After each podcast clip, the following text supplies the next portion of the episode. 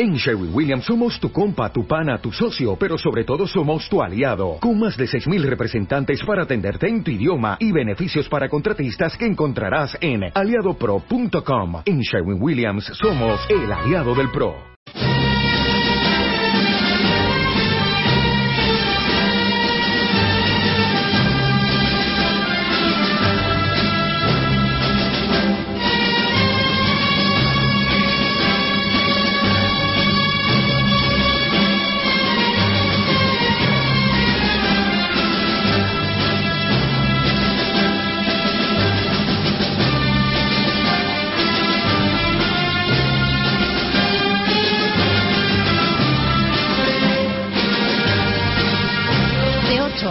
Media de la mañana, Libertad Constituyente.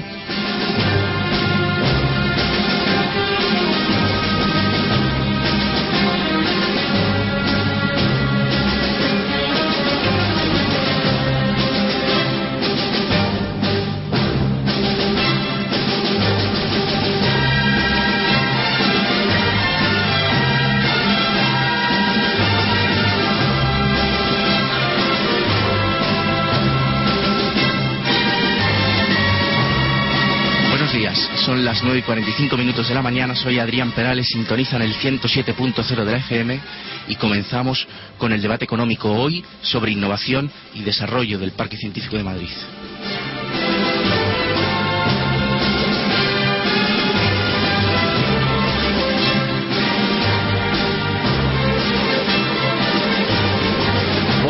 Hablar sobre la aplicación de la normativa de calidad en empresas de biotecnología, acerca de los protocolos de actuación que tienen que seguir para cumplir con los estándares eh, previstos.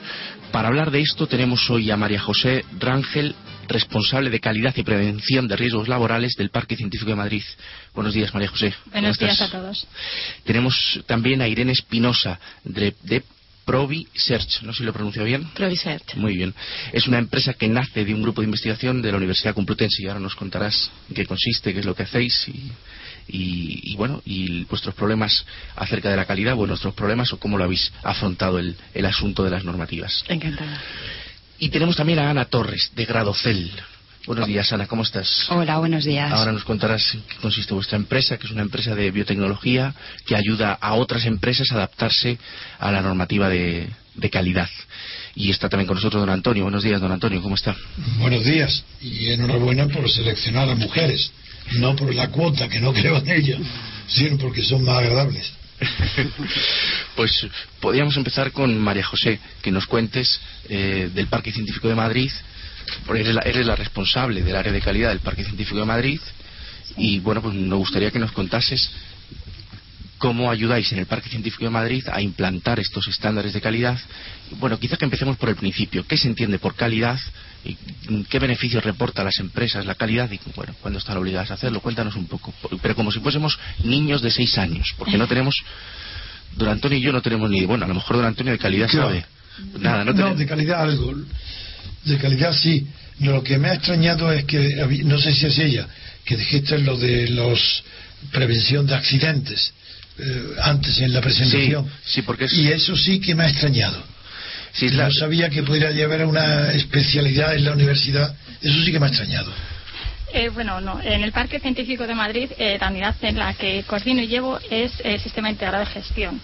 Es decir, eh, en un mismo sistema hemos aunado eh, la calidad, eh, lo que eh, en otros términos la 9001, eh, medio ambiente y ya un poco en- se va englobando prevención de riesgos y vas añadiendo protección de datos. De una manera llevas como cuatro, cuatro normas eh, como si fuera una sola, Sí. con lo cual ahorras eh, procedimientos, eh, tienes mayor control y todo eso te permite muchas más ventajas. Y, y cuéntanos en qué consiste lo de la calidad. Eh, digamos, de una manera muy, muy sencilla, muy sencilla, es el grado en que, cumpli- en que cumplimos con una serie de requisitos. Estos requisitos pueden ser legales, pueden ser que nos vengan dados por nuestro cliente o pueden ser propios que nos marque la empresa. En ese sentido, hay normas que son de obligado cumplimiento y Proviser nos- es un ejemplo. Ellos están en el proceso de la empresa. Sí, están en proceso de acreditarse como laboratorio de diagnóstico y bueno, pues por su actividad, y eso nos lo contará mejor Irene. Y hay otras que son optativas, como por ejemplo nuestra norma. Nosotros estamos acreditados, llevamos ya dos, tres años acreditados en la 9001. ¿Te refieres al propio parque, científico? que estéis acreditados en una norma también de estándares de calidad. En la 9001. Entonces, luego desde parque, bueno, pues... Eh, ¿Y cuál es vuestra formación básica? ¿Qué licenciatura básica os prepara para emprender esta especialidad? Bueno, mi licenciatura es química. Derecho, química, ciencia, economía? ¿Qué es?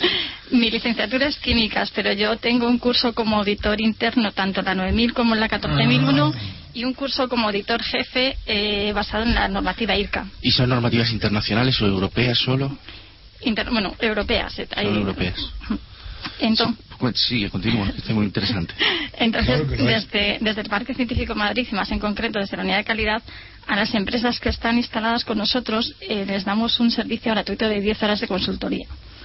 Les acompañamos, eh, revisamos con ellas toda la documentación que les piden, les acompañamos a entregar toda la documentación. Además, como ventaja, ellas utilizan muchos equipos de nuestras zonas comunes que están avalados por nuestro sistema. Entonces se ahorran muchísimo a la hora de hacer los trámites, porque la gestión, por ejemplo, de residuos es, nuestra. Claro, el coste que tiene para una empresa establecer un protocolo, supongo, de, eliminación de residuos químicos tiene que ser muy difícil y muy caro si vosotros ya tenéis esas instalaciones. Claro, nosotros ya estamos dados de alta como productores, como pequeños productores de residuos, con lo cual toda esa parte ya se las van a quitar. Entonces, eh, simplifica mucho las tareas. Y las aconsejamos, o ya a lo mejor tienes que hacer esto de esta manera, esto otro. Vamos simplificando todo un montón para que les cueste el mínimo esfuerzo o tengan los mínimos problemas y sobre todo eh, lo que lo que permite es que eh, pequeñas empresas o empresas de nueva creación se puedan poner a trabajar rápidamente porque eh, a pesar de, venir de una amplia experiencia como, como, grupo de investigación la creación de ProVisearch lo que nos ha llevado es a que como empresa debemos obtener resultados de una forma rápida y que cumplan estándares de calidad para poder atraer grandes inversores.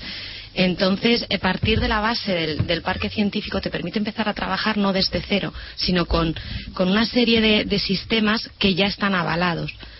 Entonces, por eso fue interesante empezar en el parque para nosotros. Pero yo digo que yo quiero que me expliquéis las cosas como si, como tengo que dirigirlo yo, pues quiero que lo tengo que entender yo. Entonces quiero que me lo expliquéis como si fuese un niño de seis años. Esto del, por ejemplo, cualquier empresa tiene que eh, puede acogerse a la calidad, me habéis dicho antes, pero claro, un despacho de abogados está previsto que haya estándares de calidad para un despacho de abogados acerca del servicio que tiene que prestar porque claro, yo entiendo que si es un laboratorio eh, una empresa de alimentación eh, que haga zumos de naranja o que haga gazpacho pues tendrá claro eh, tendrá que haber un protocolo de actuación para que lo que nos bebemos cuando vamos al supermercado no esté contaminado. Pero estas normas son no tienen un ámbito concreto, son para cualquiera. Esa es mi pregunta. Eh, la 9001, por ejemplo, es muy genérica. Eh, te vale, pues, eh, hasta los autobuses que vemos en la MT la tienen hasta un propio laboratorio que está haciendo ensayos clínicos. Es, es muy grande. Lo que varía es el alcance. Cada empresa debe fijar su alcance y también su actividad. Pero la 9000 es, la 9000 es muy genérica, con lo cual a la hora de redactar sus procedimientos pues ajusta su actividad. Y dice cosas sencillas, que cosas básicas, porque para que sea genérica, ¿qué quiere decir a qué cosa se refiere? Eh, bueno, los sistemas de calidad, hay sistemas, como comentaba María José, muy, muy generales, como puede ser esta, la norma de calidad, la, la 9001, y hay otras muy, muy específicas para sectores de actividad. Entonces, en el caso de la 9001, que vale para cualquier tipo de sector industrial, actividad, empresas de servicios, lo que comentabas tú de un despacho de abogados, pues bueno, marca unos puntos comunes en los que tienes que, cumplir. Pues el, el tema de toda la documentación, todos estos procesos, servicios, actividades, los tienes que tener documentados y luego pues dejar registro de ellos. También el, todos estos procesos los tienes que diseñar específicamente para la actividad tu personal lo tienes que formar, lo tienes que dejar registrado. O sea, todo, todo ese tipo de cosas que son comunes, la, son comunes para, para cualquier sector de, actividad. Valdría para una panadería, para un despacho de abogados, para un laboratorio, para, para cualquiera. Entonces, específicamente para el sector biotecnológico también estas normas tienen un componente pues de equipos, de materiales, pues muy, muy importantes. Claro, yo por ejemplo, has dicho antes que lo tenéis en el Parque Científico de Madrid eh, unido, la prevención de riesgos laborales, eh, no sé si has dicho la protección de datos también, junto con los estándares de calidad.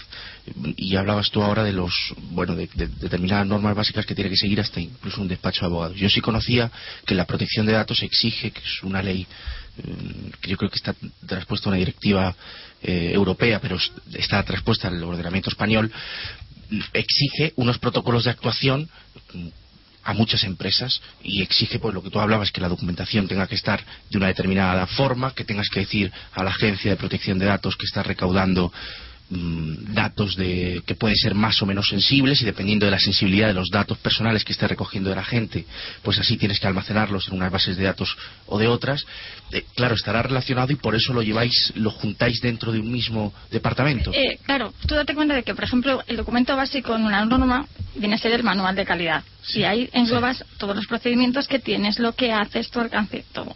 Si replicamos eso a un, a un sistema de protección de datos, todo viene en un documento de seguridad. Entonces, al final acabas teniendo como dos documentos que están casi al mismo nivel, donde se engloban todo. Entonces, es mucho más fácil a la hora de, gestionar todo eso, tenerlo en sistemas muy paralelos que más o menos los vas actualizando a la par, vas controlando todos esos cambios.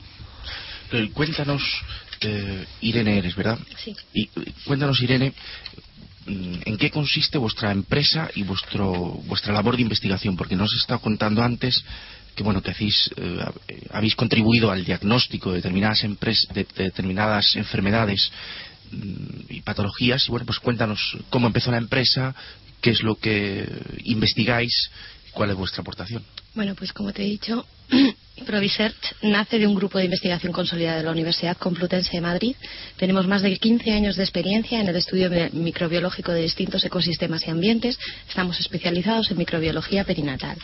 Esto suena muy, muy rimbombante, pero es así. O sea, el mundo de la investigación requiere que te centres en un campo de actuación y que de ahí eh, pues desarrolles una serie de líneas. Nuestra línea tiene mucha aplicación eh, porque bueno pues eh, trabajamos con, mujeres embarazadas y lactantes eh, hemos aislado bacterias de la leche materna muchas de esas bacterias se pueden utilizar como probióticos de hecho ¿Qué pues, quiere decir Probióticos. probióticos. son microorganismos vivos que reportan un beneficio a la salud de una forma genérica, ¿de acuerdo? son organismos que están en nuestro propio cuerpo y que... No solo, se pueden aislar de diferentes ambientes. Lo que ocurre es que cuando se estudian se ven que no tienen ningún tipo perdón, ningún tipo de patogenicidad y además van a patogenicidad. Ah. No. tienen, no, no, provocan ningún tipo de patología o no tienen ningún tipo de resistencia, por ejemplo, antibióticos, que es algo que llevan las bacterias patógenas, ¿de acuerdo? Y, y luego lo que, lo que hacen es reportar beneficios a la salud. Eh, se han desarrollado probióticos que benefician el sistema inmune y nosotros eh, utilizamos los probióticos como terapia para, para, el tratamiento de la mastitis. Es una alternativa a la terapia con antibióticos. Cuéntanos, cuéntanos para los oyentes qué es la mastitis. Sí. Bueno, pues la mastitis es una enfermedad de la glándula bueno, yo lo sé, don Antonio, porque me lo ha explicado ya antes de entrar. Ah, claro, pero sí hay personas que lo conocemos, otras que no, claro. Bueno, pues eh, bueno, nosotros somos un grupo que hemos nacido en el, en el departamento de nutrición. El principal, el primer alimento que recibe un ser humano es la leche materna. Y la mastitis es una enfermedad que se produce en la glándula mamaria, que es la glándula que genera la leche materna. Hasta hace mucho, pocos años la leche materna se pensaba que era estéril que no tenía bacterias y no es así.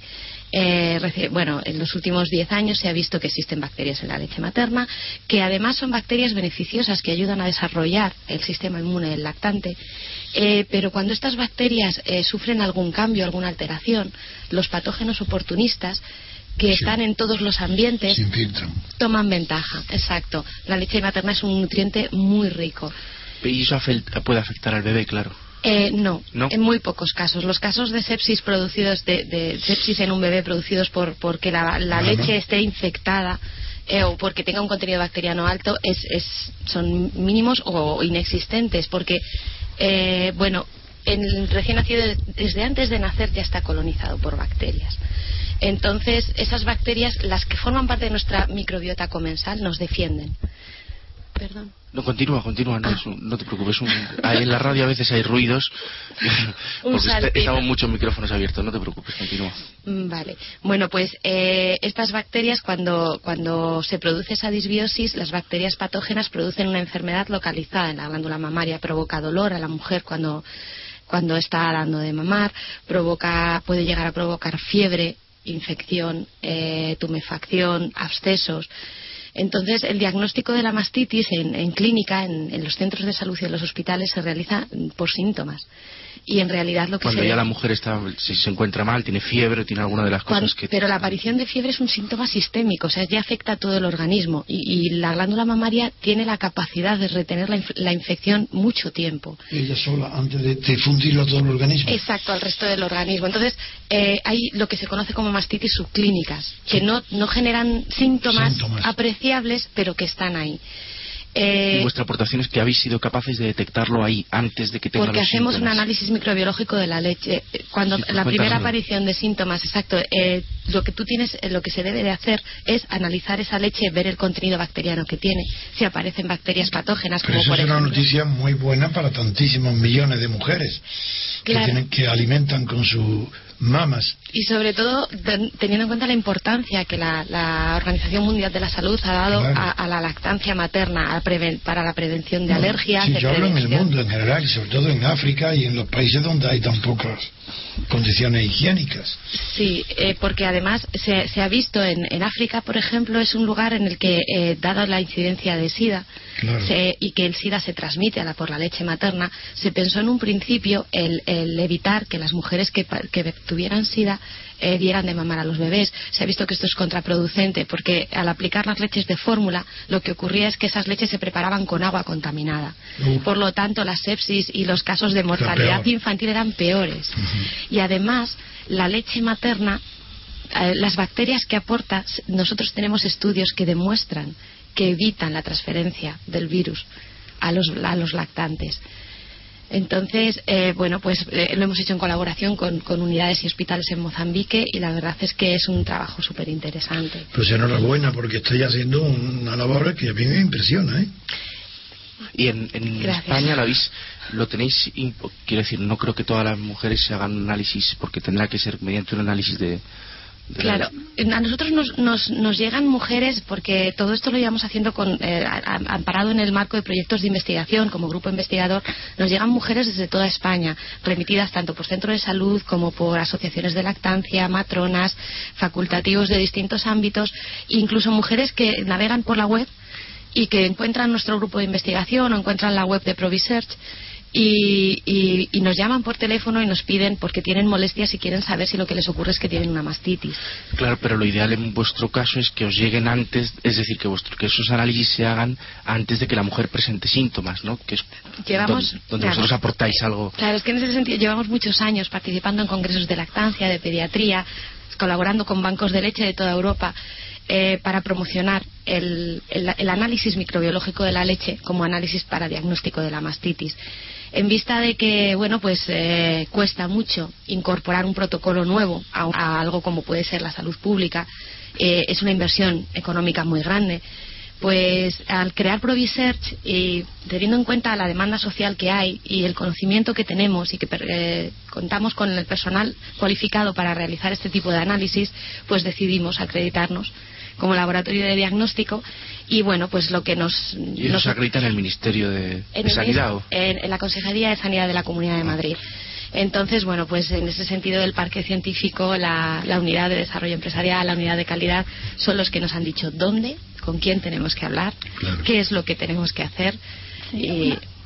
Una de las cosas buenas ¿no? que tiene parque es que en un mismo sitio, en un mismo centro, en una misma sede, tú vas a encontrar empresas o grupos de investigación que entienden de su idea, pero se les escapan a lo mejor los trámites. Y por otro lado, aparte de las unidades propias de parque, también contamos con empresas de servicios profesionales, como es el caso de Gradocel. ¿Y cuánto tiempo lleváis? Porque tenéis un desarrollo ya notable. Eh, ¿Cuánto tiempo hace la empresa, la empresa solo de 2011, me, has contado, aunque es, un aunque es una investigación de, mucho, de claro, muy atrás. Somos un grupo de investigación que lleva más de 20 años trabajando en la ah. Universidad Complutense de Madrid. Y bueno, pues eh, cuando decidimos lanzar la empresa, desarrollamos el plan de negocio con Compro Emprende. Y bueno, pues hemos eh, sido ganadores de la modalidad de nuevas empresas de base tecnológica en el año 2010. ¿Y os autofinanciáis o no? Eh, sí, tenemos autofinanciación porque tenemos negocios, eh, vamos, tenemos eh, tenemos contratos, perdón, contratos firmados con empresas tanto nacionales como internacionales. Eh, además, tenemos hemos conseguido un reconocimiento social que, bueno, pues nos hizo ¿Y muchísima ¿Cuántos trabajadores tenéis? somos investigadores o... dentro del grupo somos 14 personas y ahora mismo en la empresa estamos cuatro es, lo que es, los que os comentaba antes. Eh, en esa misma sede tú vas a encontrar gente que está empezando y tiene problemas con gente que le puede ayudar. Entonces, esa idea que parte de un laboratorio, de, una idea de unos investigadores, acaba siendo y acaba evolucionando en una idea de negocio. Por ejemplo, Gradocel tiene mucha experiencia también en terapias avanzadas, en ensayos clínicos, con lo cual tú sabes de tu fármaco, sabes lo que tiene que hacer, pero cuando a ti te llegan y te tienes que decir, tienes que ir ante la Agencia Española del Medicamento y tienes que presentar toda esta documentación, ahí ya la gente se queda un poco parada. Pues cuéntanos, Ana Torres de Gradocel, cuéntanos de tu experiencia. Eh, bueno, Gradocel es una, es una empresa eh, que ofrece servicios de asesoramiento integral en implantación de sistemas de calidad. Eh, nos centramos sobre todo en, el área de, bueno, muy innovadora que son las terapias avanzadas, que es la utilización de, pues, de células madre, de terapia génica o ingeniería de tejidos para, como, utilizadas como medicamentos. Entonces, desde Gradocel nosotros asesoramos pues eh, tanto a empresas biotecnológicas, laboratorios farmacéuticos en este, en este ámbito, unidades de terapias de hospitales públicos, de universidades, bueno, pues cualquier centro público que tenga una idea, un, trabajo, un desarrollo en investigación en, el campo de la terapia avanzada y que quiera llevar eso a la clínica, es decir, aplicarlo a pacientes. Entonces, para aplicarlo a pacientes, eh, la normativa legal, porque esto sí que no es algo voluntario, sino que es algo exigido, la normativa legal le obliga a que estos tratamientos se fabriquen en un entorno eh, de un sistema de calidad específicos. Entonces, Gradocel apoya y ayuda a estas empresas, eh, laboratorios, hospitales a que se acrediten de cara a la Agencia Española de Medicamento para que se utilicen esas terapias en, pacientes, ¿no? en ensayo clínico. A lo mejor puede ser interesante que me hables de las normativas de calidad a la hora de elaborar productos, de la fabricación de productos tan sensibles como son los medicamentos. Porque, claro, nosotros no vemos cuando nos tomamos un Almax o cuando nos tomamos una aspirina, pensamos que en fin que el proceso de elaboración ha sido completamente limpio que no en fin que no hay nada más que aspirina en la también lo quiero pensar cuando nos tomamos un gazpacho cuando nos tomamos un zumo de naranja en un supermercado en fin, no sé si eso será así y qué protocolos de actuaciones hay. Es así, realmente la normativa, los entornos de, calidad hacen eso, ¿no? Que, el usuario, el consumidor, el paciente se, no se plantee si ese medicamento, el cómo ha sido fabricado ese medicamento, ¿no? Es decir, asume que esos medicamentos son de calidad, es decir, de una buena calidad. Entonces esos sistemas de calidad eh, te permiten eso fabricar bajo unas normas, bajo unas pautas que son comunes a un laboratorio farmacéutico grande o a uno pequeño, es decir, y son normas legales, publicadas y, que son oficiales, de obligado cumplimiento. Y cualquier organización, cualquier laboratorio, hospital que trabaje en un entorno de medicamentos tiene que cumplir. ¿Y vosotros asesoráis, a hospitales incluso? A, a hospitales, a unidades de, bueno, pues unidades de investigación en el ámbito de las terapias avanzadas, ¿no? Lo que comentaba de las células madres, sobre todo. Sí, eso es muy interesante. Y terapia génica, pues les ayudamos a implantar esos sistemas de calidad y a, acreditarse, bueno, pues por la Agencia Española del, Medicamento, que es quien autoriza a que se fabriquen y se puedan utilizar eh, esas células madre, esa terapia génica en en, pacientes, en, seres humanos. ¿Y tenéis relaciones eh, institucionales o empresariales eh, con otros países, con Estados Unidos y Alemania y Suecia? Eh, no, en principio, bueno, estamos en el entorno nacional.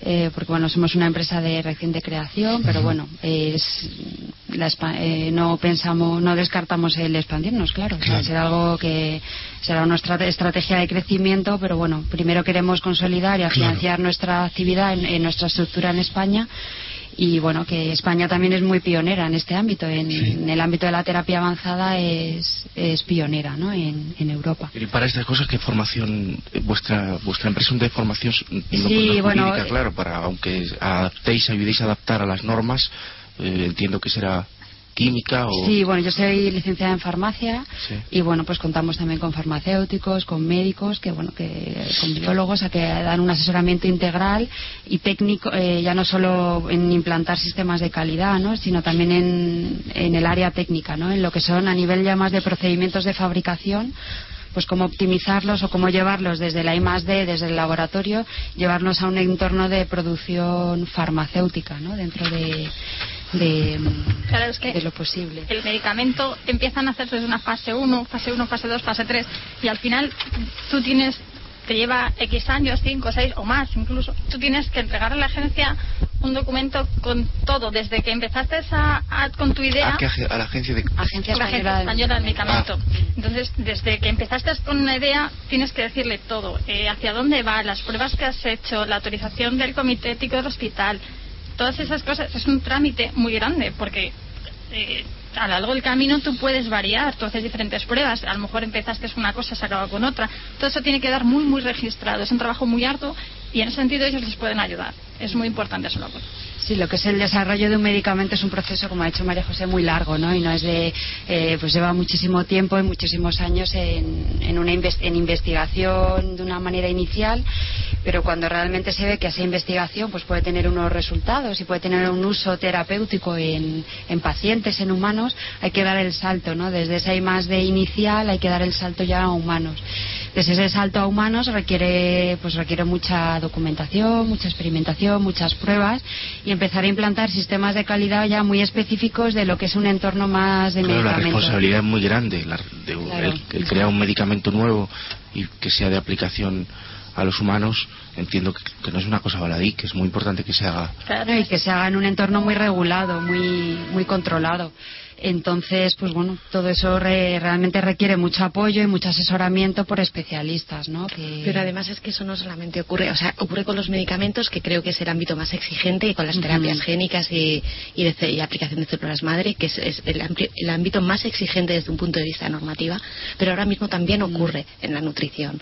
O sea, los, los probióticos cuando se desarrollan es necesario que estén avalados por ensayos clínicos, que ahí se hagan pruebas de toxicidad, secuenciación génica, para garantizar la, fiabilidad de ese, de ese organismo que, se está utilizando para, suplementar alimentos. O sea, nosotros, por ejemplo, pues eh, es- desarrollamos un probi- el primer probiótico que se ha utilizado en una fórmula infantil aislado de leche materna y que se utiliza también en alimentos eh, que tienen acceso a la, población en general. En- y todo esto debe de, debe de estar avalado por, por ensayos eh, de clínicos, tiene que estar probado su toxicidad, su inocuidad, su beneficio, que es para lo que te sirve el ensayo al final. Para garantizar ese beneficio tienes que tener una alegación para obtener, eh, para poder confirmar que ese probiótico se destina a ese uso y todo eso requiere una normativa y una legislación. ¿Y conocéis de la normativa de células madre? Porque es muy interesante lo que habéis planteado, porque claro, es muy peligroso. Sí, eh, o sea, porque ah, hay que fecundar un cigoto, entiendo, para, para, para hacer... No, en, eh, cuando hablamos de células madres, eh, eh, el entorno en el que Gradocel se mueve son células madre adultas, es decir, ob- obtenidas de, de bueno, pues de, de tejidos No adultos, no O sea, diferenciados. sí, o sea, pues de, eh, se obtienen células madre de grasa, de médula ósea, de tejido pues cardíaco, de músculo y Pero todo sí, eso se, eh, todo eso en, bueno bajo procedimientos de muy controlados y de bueno pues de, de fabricación aséptica se obtienen un conjunto de, de células que se van a utilizar para tratar otras patologías, ¿no? Cuando hablamos eso de células, cuando estoy, lo que está hablando de células madres son células madre adultas, no embrionarias ni, ni bueno que eso lleva otro, es Claro. otras consideraciones y, y en el entorno actual estamos hablando de terapias celulares con células madre adultas. Pero lo- a mí me, me gustaría comentar, o sea, aparte de lo que comentaba Irene, no solo de los alimentos, hoy en día la necesidad de la sociedad exige que, bueno, pues que a nivel de cualquier producto que se esté utilizando se esté controlado, ¿no? Que tenga unas garantías de, para el consumidor, ¿no? De, de seguridad, de, de- de eficacia, de calidad, ¿no? Entonces ya no solo es aplicar normas de calidad a medicamentos, que eso se lleva aplicando muchos años, sino también ahora pues todas las normas de calidad que se aplican a cosméticos, a productos sanitarios, o sea, sea, cada vez hay todo lo que utiliza el consumidor está mucho más eh, regulado y, y bueno, pues las autoridades. Y es sencillo crear una empresa de cosméticos para que lo digo porque estoy estaba pensando en el riesgo de que lleguen productos que no cumplan pues este tipo de condiciones. Eh, hoy está muy de moda bueno eh, se está muy extendido hay mucha gente que adquiere em, productos de marcas blancas eh, pues en, supermercados que antes eran productos que solo estaban en farmacias bueno en farmacias o en parafarmacias. Me quiere decir que se está extendiendo y está bajando mucho el precio de determinados cosméticos que a mí me llevan a pensar que quizá en fin, no sé si todos, si es fácil montar una empresa de estas y cualquiera en su casa puede montar una empresa para hacer champús, que se habló, por ejemplo, mucho del champú, no sé si lo recordáis, con el champú para caballos, en fin, todo este tipo de cosméticos que salen nuevos y que ocupan las revistas y, en fin, y los medios de comunicación y se venden muchísimo en, los supermercados. Yo me pregunto, ¿tendrán? ¿Es fácil montar una empresa así de la nada? lo ideal sería que por tener un precio bajo eh, detrás no llevar una pérdida de la calidad de esas pruebas, de, todos esos trámites que estamos hablando a lo largo de la mañana, que tienen que hacer para evitar que lo que le llega al consumidor esté, esté bien y no le vaya a provocar ningún tipo de toxicidad, que el bajar el coste no implique esa pérdida. Es, es lo, quizás lo que más habría que vigilar. Y una forma de hacer eso es eh, entrar en una organización que te permite acceder a esos servicios de una forma, pues, que ya están implantados y que te permite acceder a ellos de forma con, un bajo coste. O sea, a las empresas de nueva creación les facilita muchísimo el que tú tengas un sistema de gestión ya implantado para empezar a funcionar. Además, creo que los consumidores cada día, o sea, sí que existe, pues por todas partes, ¿no? Te puedes encontrar con, con, pequeños fraudes o con gente que, que dice esto lo hemos conseguido de esta forma y no es así. Pero yo creo que cada día los consumidores saben más entienden más, buscan productos de calidad y con una calidad certificada y eso solamente se consigue cumpliendo la normativa. Me he quedado antes, Irene, con las ganas de preguntarte cómo lo diagnosticáis. Eh, es decir, cómo, eh, cómo sois capaces de diagnosticar en la leche materna eh, que esas bacterias existen. Después de, bueno, con muchos años de investigación, a base de analizar muchísimas muestras de leche, se han establecido unos parámetros. Igual, parámetros de calidad o de, en realidad de sanidad. Una leche eh, con, una, eh, con una carga bacteriana por debajo de mil células por, por mililitro de leche se considera como una leche que no tiene eh, o sea, que es sana, es leche procedente de una mujer sana que tiene una carga bacteriológica normal. Por encima de esto, o la aparición de determinadas especies bacterianas, como puede ser Staphylococcus aureus, eh, indican eh, que lo que ocurre es una mastitis. Nosotros realizamos el diagnóstico mediante cultivos microbiológicos. Se coge la leche, se siembra en unos medios de cultivo específicos para determinados grupos bacterianos para determinados géneros y eh, se recuentan, se cuentan esas células. Esas células se pueden identificar de forma, eh, de forma taxonómica, es decir, por su aspecto, por el tipo de medio en el que crecen y demás, pero también se identifican eh, de forma ah, con, técnicas moleculares y genéticas, es decir, mediante secuenciación del DNA de esas bacterias. Cuando tenemos alguna duda del tipo de la bacteria que es, se hace una secuenciación.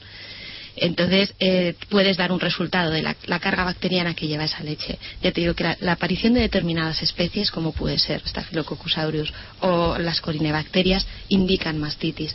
En cambio, existen otras bacterias que en cantidades bajas pues se encuentran de forma normal en la leche y luego existen otros otros organismos que son que se consideran como beneficiosos como pueden ser los lactobacilos y las bifidobacterias que también se encuentran en la leche materna y aparte de, esto, aparte de, esta investigación, ¿tenéis otras líneas de investigación? ¿Es muy especializado vuestro trabajo? No, no, aparte de esto, nosotros, eh, pues. Eh, desarrollamos probióticos, como te digo, aislados directamente desde leche materna o desde otras fuentes, tanto animales como, como humanas. Eh, pero además eh, pues nos hemos especializado en el estudio de microbiomas complejos. Estamos desarrollando técnicas, lo que se conocen como técnicas ómicas, que como son la genómica, la proteómica y metabolómica, que sirven, se pueden utilizar como marcadores de diagnóstico también. El análisis microbiológico de la leche es, es muy costoso tanto en tiempo como en personal. Entonces, eh, desde un punto de vista bioquímico, inmunológico, estamos buscando marcadores que pueden aparecer tanto en leche como en, en plasma o en otros en otros tejidos que, se puedan utilizar para diagnosticar la mastitis y que puedan facilitar el diagnóstico de la mastitis en los centros hospitalarios. Porque cuando una mujer llega a un hospital es muy fácil, de hecho, lo primero que hacen es hacerle una analítica sanguínea. Entonces, desde un punto de vista de investigación, estamos desarrollando, estamos buscando marcadores que se puedan utilizar para diagnosticar la mastitis de una forma más sencilla. Mientras tanto, pues les damos la oportunidad de que conozcan esta patología de forma. Nos has hablado menos, Irene, de los problemas que habéis tenido vosotros o las dificultades para poder adaptaros a las normas de calidad. Eh, porque, bueno, pues lo estamos haciendo poco a poco, pero en realidad nos están ayudando mucho. O sea, como problemas el hecho del desconocimiento. Un investigador, cuando se forma, no eh, recibe formación sobre calidad, no recibe formación sobre desarrollo empresarial eh, entonces, pues a nosotros una de las cosas que nos impulsó a, entrar en el parque fue la presencia de todas estas unidades. Hemos recibido muchísima ayuda. Constantemente tenemos reuniones, tanto con el personal de la unidad de la bioincubadora como con personal de, la unidad de desarrollo empresarial, de, de transferencia de tecnología, la unidad de calidad y la verdad es que están para nosotros cada vez que lo necesitamos. Antes ha comentado María José que son 10 horas gratuitas las que de las que disponemos por, por estar en el parque, pero yo creo que se exceden. No, pero es un, es un orgullo porque eh, entran y tienen ya el laboratorio puesto con eh, equipamiento concentrada de nitrógeno, de aire, de gas, de agua. Entran con casi todo puesto y ellos ponen sus ideas en su cabeza. Entonces, al cabo del tiempo y cuando vas viendo esa empresa que va evolucionando, pues te llegan y dicen, he descubierto esto, he hecho esto, y hay ideas que son buenísimas. O sea, muchas veces cuando llegan y es que somos capaces de hacer tal cosa, eh, porque tienen hay ámbitos y hay empresas de diferentes tipologías, pero la verdad es que están haciendo descubrimientos que a mí me fascinan. Y yo quería preguntar también qué consecuencias tiene para una empresa como la tuya, que yo entiendo que cumplir con los estándares de calidad eh, no tiene que ser eh, es muy importante que lo haga. Eh, ¿Qué consecuencias tiene el no cumplirlo? Quizá a lo mejor, María José, tú que... Bueno, quizás más Ana. Hay normativas que son legales, entonces o las cumples o las, o las cumples. No tienes más opción porque si te quieres dedicar a eso y trabajas en ese ámbito, no, te queda, exactamente, no te queda más. Muchas veces es eso, es así. Estás en un entorno legal en que la normativa de calidad es de obligado cumplimiento, o la cumples o no, o tu actividad no la puedes desarrollar, no la puedes llevar a cabo. Si te mueves en un entorno en que la norma de calidad es más o menos voluntaria, ¿no? Eh, pues bueno, te puedes mover en que tus clientes no te no compran tu servicio porque no o tu producto porque no tienes la norma de calidad tal. Es decir, es el mercado el que te va pautando eh, la, necesidad de cumplir o no con las normas de calidad. Hay muchos clientes que dicen, no, es que yo solo adquiero estos reactivos, estos productos, estos materiales a empresas que estén acreditadas o que tengan algún sistema de calidad o que me demuestren que ese producto, esa, lo que estoy comprando, pues bueno, tiene la calidad que yo, que yo exijo. Es, exactamente así. Hay muchísimas empresas, grandes empresas, que los primeros estadios de desarrollo de un producto, como puede ser la investigación inicial, el aislamiento, el, identificar propiedades en, un producto, eh, lo hacen mm, realizando contratos con grupos de investigación o con empresas pequeñas eh, pero siempre exigen el máximo, porque a ellos se les exige el máximo. Entonces, para poder ser competitivo, para poder conseguir un contrato de una de esas empresas, tienes que estar avalado por sistemas de calidad. Claro, por ejemplo, la empresa farmacéutica mucho se mueve por BPLs, es decir, por buenas prácticas de laboratorio o por GNPs de fabricación. Si tú, por ejemplo, eh, dentro de un proceso eh, te contratan como proveedor de una determinada parte de ese proceso, a ti te van a pedir, te van a exigir, porque ellos dentro de su sistema de calidad tienen que evaluar a su proveedor.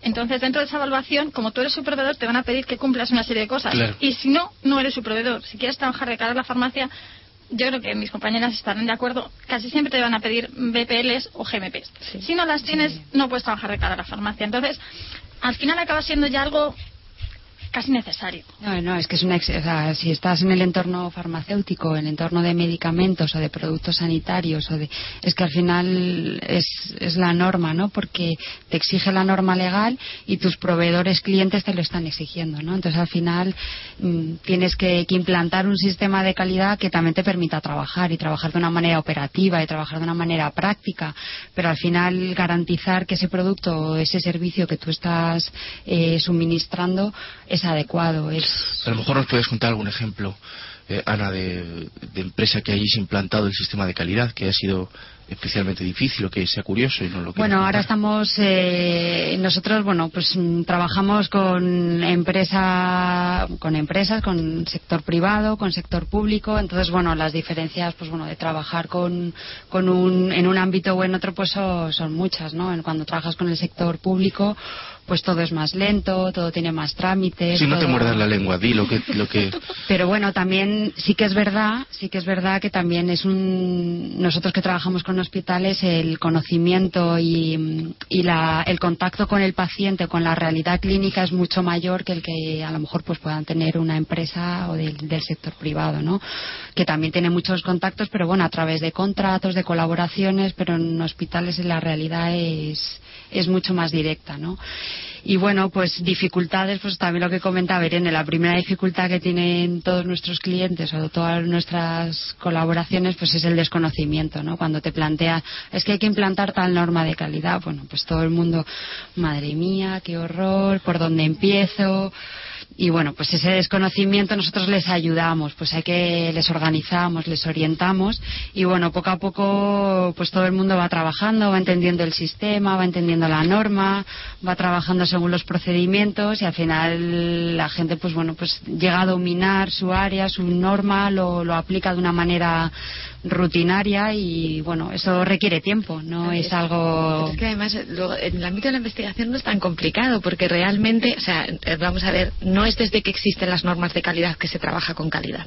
Mm. O sea, en el mundo de la investigación mm, lo primero que te enseñan es cógete un cuaderno, cógete un lápiz y apunta todo lo que haces.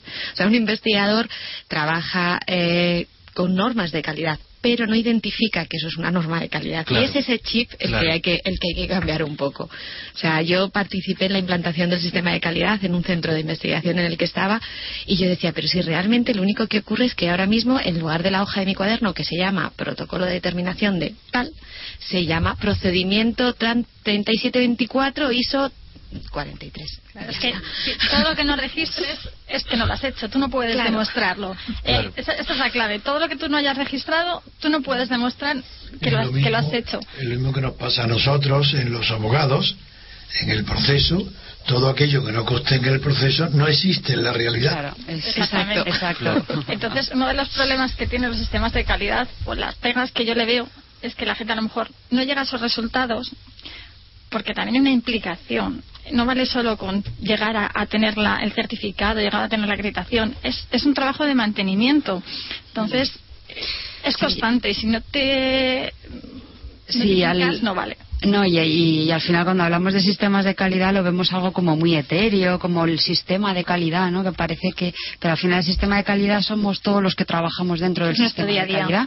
O sea, es tu trabajo del día a día, el tu trabajo de seguir un procedimiento, de seguir un protocolo, de dejar registrado pues todo lo que haces y bueno, pues al final ese es el sistema de calidad y que estés formado y que estés enterado y cualificado pues para el trabajo que estás es trabajar igual que antes pero de una manera más ordenada y más sistemática. reproducible, sistemática. Entonces, todo eso, o sea, yo es que lo veo así, ¿no? En el mundo de la investigación no es tan complicado de implantar porque es algo que se hace ya.